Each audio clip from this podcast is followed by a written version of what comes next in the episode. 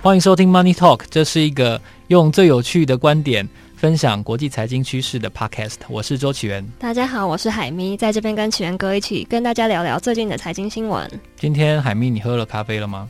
有，我今天早上喝了一杯星巴克的咖啡，是什么口味的呢？就是摩卡。我们今天要来说的是一个关于热咖啡、还有诈骗、还有股票的故事。对，就是前一阵子说这个主动承认财报造假的瑞幸咖啡。不知道说瑞幸咖啡，大家对它的印象是什么？因为在台湾好像比较没有听过这个牌子。对，目前这个牌子都还在中国大陆营运。然后呢，它的顾客们大举的去把他们储值的咖啡券还有咖啡的额度领出来换成热咖啡，因为这家公司前不久在美国交易所向证监会承认他们的财报造假。换句话说，在股票暴跌之后，这家公司可能会破产的。所以，台湾虽然喝不到他的咖啡，但是现在中国大陆有买他储值券的消费者正在疯狂的提领他的咖啡。是我有看到张照片，就是在这个瑞幸咖啡的门口，就大排长龙，应该有五六十个人吧。对，我都想说，一杯咖啡到底有多好喝，竟然要排这么多人。所以，原来他们只是为了怕、那个，对，不是因为它好喝，对他只是怕券不能用了，所以才要赶快去买。说到咖啡哦，我自己每天都要喝很多的咖啡，然后喝热的黑咖啡，不加糖不加奶。是我虽然不挑咖啡的来源，但是我对咖啡背后的商业故事是很感兴趣的，因为我有买星巴克的股票，我投资了好几年，所以我对于这几年中国大陆出现的这家强力的竞争者瑞幸是很感兴趣的。瑞幸他是声称自己说他是一个网络公司，只是刚好卖咖啡。对，所以他就用很多网络公司常见的出奇的思维在营运它。是，它是不是有一支可能外送咖啡？对，它的举例来说，虽然星巴克最强的就是店内的音乐，诶，很舒服，然后店员非常的有礼貌，可以记得常客的喜好，就是因为这样子，所以瑞幸在创立的时候。他一开始就知道要避开星巴克最强的地方，是。就是店内的氛围，因为星巴克一直长期以来标举的是自己是第三空间，家跟公司以外最棒的那个地方，是，所以瑞幸一开始就选择反其道而行，所以它的特色是还要帮大家外送咖啡到家里面，对，然后选择做外带外送为主，是，而且用大概星巴克百分之七十，就是打七折的价钱，让。这个瑞幸咖啡呢，看起来更方便下单，所以它店内是不收现金，然后它都以用用 APP 结账，然后用用线上支付结账。那这样子看起来呢，所以你会觉得它是一家刚好卖咖啡的网络公司，而且重点是它崛起的速度非常的快。在一开始的时候，它是由神州租车这个公司的高层支持创办人钱志雅出来创立的，是他就用网络公司的方法，大量的补贴。融到钱融资了之后呢，就补贴用户，比如说下载我的 APP，初次使用送一杯，然后呢，接下来买二送一，是或者说引荐一个新朋友再送一杯。这是一个非常会行销的公司，但是获利会非常差，因为你看到我刚刚提到的每一种方法，几乎后面都是送一杯、送一杯、送一杯。是星巴克绝对不做这种事情。对，但星巴克最近好像买一送一也是越来越多了。哎，这个提到一个重点，就是因为在二零一七年的时候，星巴克认为。中国市场会是他们未来一个大爆发的地方，是，所以他们把台湾星巴克就是统一超商原来持有的上海星巴克的股权买回去了。是，不过我听到星巴克之所以要一直买一送一的某一个说法是说，其实星巴克是希望用这个买一送一的方式，减少人们在咖啡厅里喝咖啡的这个举动。因为星巴克它最贵的地方其实是在店租，对，所以它这个买一送一的策略，等于是想希望大家可以增加流动率，因为大家买两杯，可能一杯要给别人就外带了嘛，对，一起 share。是，不过我刚刚听到这个瑞幸的这个经营方式，我自己其实是有点存疑的，因为我觉得喝咖啡好像不只是一个你是为了喝咖啡才喝咖啡的事情。所以姐不是喝咖啡，喝的是什么呢？气氛吧。所以你都在哪里喝咖啡？我其实自己很常去。温州街这边就是一些比较独立自己开的小店喝咖啡，就是我觉得喝咖啡的重点好像是你可能可以在那边读书，或者是跟朋友聊天，重点是那个气氛。因为喝一杯咖啡，其实你真的要喝，可能十分钟就喝完了。但是我我觉得去咖啡厅要的就是换来的那个时间，有点像是用钱买时间的感觉。是，所以如果如果真的是要外送咖啡的话，除非这个咖啡是非常好喝、很厉害，我才会想要外送咖啡。因为其实现在在这个外送平台上，星巴克或者是路易莎也都已经有在有这个外送的服务了。但是我自己真的是从我是非常喜欢用外送平台的，但是如果说到咖啡，我是真的没有想要外送过。自从四五百年前，十六世纪的时候，咖啡这个饮料在阿拉伯世界开始流传，然后土耳其，然后欧洲的社会慢慢的出现咖啡馆。这种社交场所之后，咖啡这种饮料一直是被人们当做社交的辅助，所以去咖啡馆，去一个第三场所是消费咖啡最主要的管道之一。而星巴克正是精准经营这个商业管道的非常厉害的一员。我引述一个美国房地产研究机构 Zillow，他统计从一九九七年到二零一三年的全美房价，发现呢，全美国有一万多家的星巴克。如果你家在零点二五英里范围内有一家星巴克的话，你的房子在这十六年中间，你的房价平均涨幅会达到百分之九十六，表现呢比同期全美房价平均上涨百分之六十五高非常多。最显著的地方是波士顿，波士顿的房子住宅，如果你家附近有一家星巴克的话，这个波士顿的房子涨幅在这期间是高达百分之一百七十一。比全波士顿平均涨幅还多百分之四十五，这说明一件事情：除了星巴克把他自己店内的氛围跟店员训练得很好之外呢，星巴克挑据点的这个眼光是非常厉害的。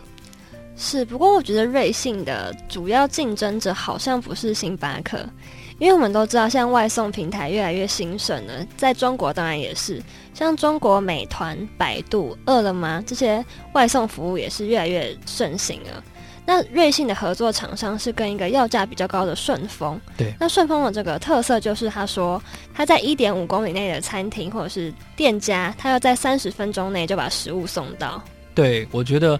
即便我们不谈这次疫情对外送产业带来的非常巨大的成长哦，其实在中国大陆，由于外送的盛行，其实瑞幸他想要改变的一件事情，就是是咖啡去接近人。而不是人来拿咖啡，没错。换句话说，人在哪里？人在家里，人在 KTV，人在汽车旅馆，咖啡应该去接近他，对，然后用一个比较便宜的方式，而不是隐含了呃店租成本、隐含了店员成本之后一杯比较贵的咖啡。对，所以我觉得真的要说的话，瑞幸想要打击的根本不是星巴克，而是外送平台。对，还有它上面的一些饮料，可能是绿茶，可能是奶盖茶等等的。对，所以如果就他可以就是撑过这波疫情，他们就真的发了。所以很可惜，我觉得他们也没有料到会爆发这次疫情。如果他们可以好好做，他们股票上市之后不要一开始就造假是的话，我觉得他们很可能会在中国大陆大出风头，因为全中国那一段期间星巴克都关门了。是对，所以这次我我觉得他们非常可惜，不造假的话一定可以大发利市。不过奇源哥，我非常好奇的是，为什么这个造假会被拆穿呢？这要先谈到一家很有名的放空机构，它的名字叫做浑水研究 （Muddy Waters）。浑水研究一直是以踢爆某些地雷股而闻名的一家公司。是在年初的时候呢，浑水发表了一份八十九页的研究报告，当时就震惊了市场，因为他们号称他们为了这份调查瑞幸的研究。一共花了一万一千两百六十个小时，然后请了九十二个 full time 的人员，一千多个 part time 的打工族，从全中国一百多家分店搜集到两万五千八百四十三张买瑞幸咖啡的那个结账，他们他们叫做小票，而且他们在搜集小票的这个过程呢，都有录影，如果有晃动，如果有中间剪接，他们就不要了。是，所以。用这个来佐证说，他们调查瑞幸的这个基本研究的这个功夫做得非常的扎实。那他们的结论是什么呢？他们发现瑞幸咖啡的财报很可能是一连串的造假跟灌水组成的。比如说，他从客单价、每日每店销售的商品都有造假，而且他看到说瑞幸咖啡上市之后，他感觉很多人会搜集他的订单号码。来比对，来猜测它的营收状况到底是高是低。瑞幸咖啡甚至在后台直接修改那个订单的号码，让那个后台的电脑可以跳号。我这张结结账可能是二十七号，下一个人变成七十三号，所以拿到下一张单子的人就会发现，哇，他的生意好好哦。我觉得这个举动非常大胆呢，因为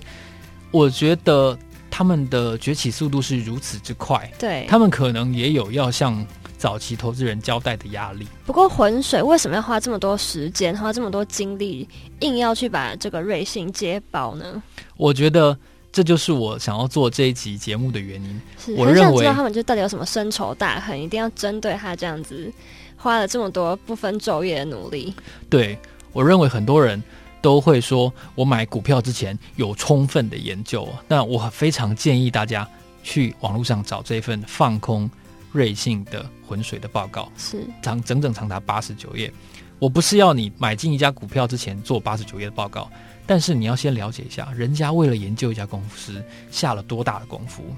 对，不过如果其实造假的话，我们做再多研究，好像都只看到假资料，也是没有用的。对，所以以浑水这家公司它的的研究方法来说的话，他们绝对不会只看财报。所以你看，在瑞幸的例子里面，他们去看了很多直接直击现场，然后分析他们的这个订单号码是不是造假，而且在前一次的。踢爆案例里面，他们做了更厉害的举动，他们动用了无人机。是，他们上一次放空另外一家做酪农业的公司，叫做辉山乳业。他们为了了解辉山乳业到底有没有在厂房有这么多牛，生产这么多的牛奶，是因为他们既然进不去牧场，他们就想到我们可以用无人机，他们就远距离操纵无人机飞到那个辉山乳业的牧场上空，拍了非常多的照片，从整个牧场的面积。棚子的面积，然后到里面看到的牛分布的密度来推算，它一天一个牧场可以生产出多少吨的牛奶？我觉得真的太厉害了。对，然后他们就去问洛农业的专家，就说一个面积这么大的牧场，一天说它生产这么多的牛奶，然后呢回推它的毛利率是这样，你觉得合理吗？然后所有的受访的专家都认为这是一件不可能的事情，因为他们拍到的好多个牧场哦，根本没有完工。那个棚子是破的，那个从破的棚顶这样拍下去，下面根本都没有牛，那他怎么可能那个牧场一天出产那么多的牛奶？那根本就是买来的。对，所以换句话说，我们做这么认真的调查，还买无人机在那边飞飞，嗯，这样飞来飞去，才能够了解说这家公司是造假。所以很多散户投资人说：“我有啊，我有看财报啊，然后我他 EPS 我都知道啊，可是这家公司的董事长。”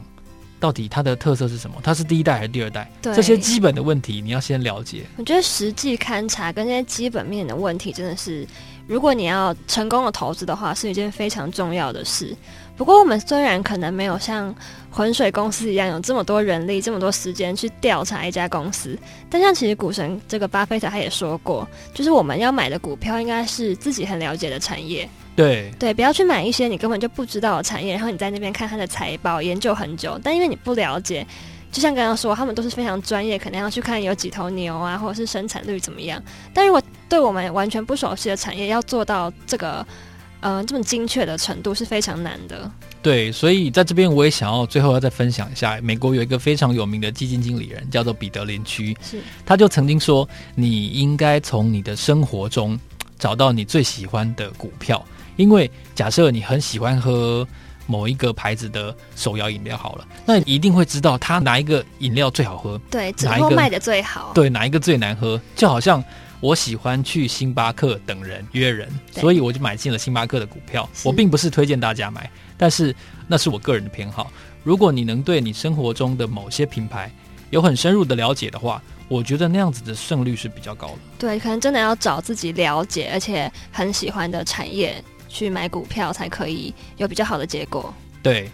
说到这个，我也想要跟听众朋友分享一下我非常喜欢的一句俗语，就是咖啡应该要怎么喝呢？要喝什么样的咖啡呢？我欧洲人说，喝咖啡要喝黑如地狱、浓如死亡、甜如爱情的咖啡。对，我是周启源，这里是 Money Talk，我是海咪，我们下次见，下次见，拜拜。拜拜。